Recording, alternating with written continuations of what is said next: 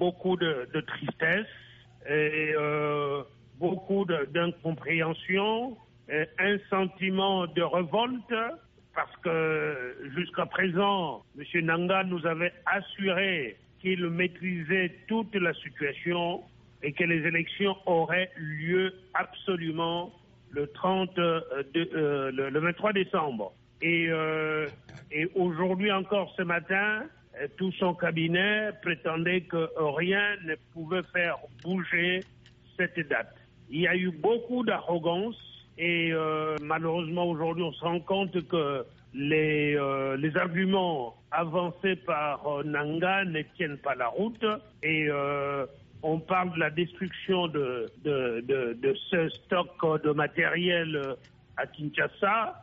Écoutez, on n'en connaît pas encore. Euh, aujourd'hui, personne n'a pu euh, voir, avoir la preuve de, cette destruction. Eh bien, et puis, on, ne comprend pas. C'est vraiment l'incompréhension, c'est un sentiment de révolte et on est en train de voir que sur le campus, dans l'opinion, eh bien, il y a une révolte réelle la tension est montée de plusieurs camps. Il faut dire que le président de la CENI avait préparé l'opinion car il a tenu une, à rencontrer tous les candidats ou leurs mandataires. Théodore Ngoy, l'un des candidats interrogés par Eddie Sengo.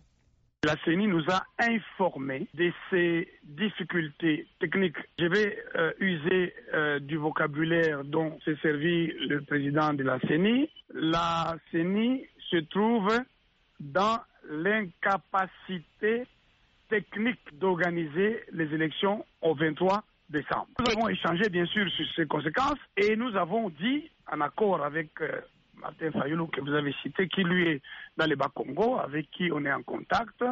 Nous, quand je dis nous, c'est-à-dire moi, candidat président de numéro 12, et beaucoup d'autres candidats qui font partie du collectif, nous avons dit qu'il est nécessaire qu'il y ait une ultime concertation avec la CENI, ultime concertation que nous avions déjà demandée par écrit. Et de cette concertation, de cette ultime concertation, c'est là, à cette ultime concertation, que nous, nous allons donner maintenant notre position après avoir eu cette information sur laquelle le report est nécessité pour des raisons techniques. Entre-temps, nous allons nous concerter et lors de cette rencontre, nous allons examiner toutes ces conséquences-là du point de vue politique aussi et même technique. Il nous a dit qu'il a besoin de reporter pour quelques jours parce que techniquement, il ne sait pas organiser les élections crédibles, démocratiques, libres et transparentes le 23 décembre, donc c'est dimanche. Il peut les organiser un peu plus tard.